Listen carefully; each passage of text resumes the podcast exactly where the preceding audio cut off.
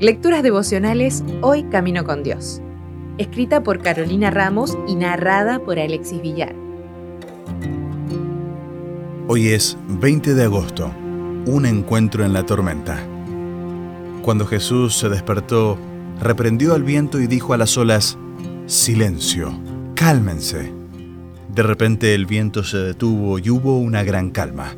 Marcos 4:39 Jesús estaba cansado. Hacía días predicaba, enseñaba y sanaba sin parar. La gente no le daba respiro y él necesitaba uno. Además de enfrentarse a la necesidad de la gente que lo buscaba sinceramente, tenía que lidiar con las incesantes críticas por parte de los fariseos. Qué ironía que tuviera que buscar un lugar de descanso no en tierra firme, sino en el lago. Ya había pocos sitios donde esconderse por un rato. Hasta lo seguían en barco. El lago estaba calmo, así que enseguida se durmió. Pero enseguida también comenzó una tormenta. Tan dormido estaba Jesús que ni las altas olas ni los vientos enfurecidos lo despertaron. Como muchas veces hacemos, los discípulos probaron todo lo que pudieron antes de molestar a su maestro se habían olvidado de que él iba con ellos a bordo.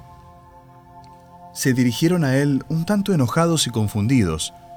¿Acaso no le importaba que estuvieran a punto de ahogarse? Lo llamaron a gritos, y quizá no solo por el ruido ensordecedor que había. A veces parece que nosotros también nos damos el lujo de retar a Dios y cuestionarlo, como si supiésemos qué es lo mejor. El deseado de todas las gentes dice, sus clamores despertaron a Jesús, pero al iluminarlo el resplandor del rayo, vieron la paz del cielo reflejada en su rostro.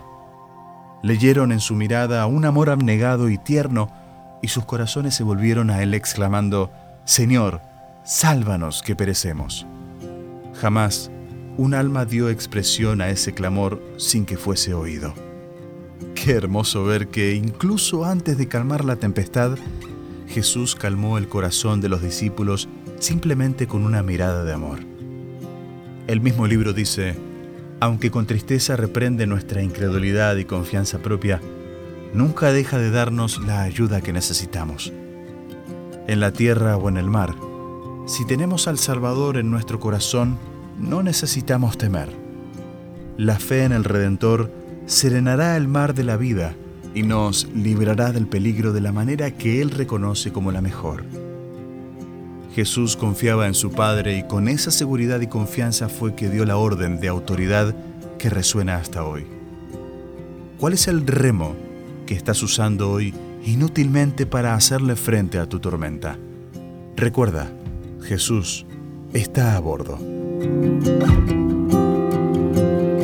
Si desea obtener más materiales como este, ingrese a editorialaces.com.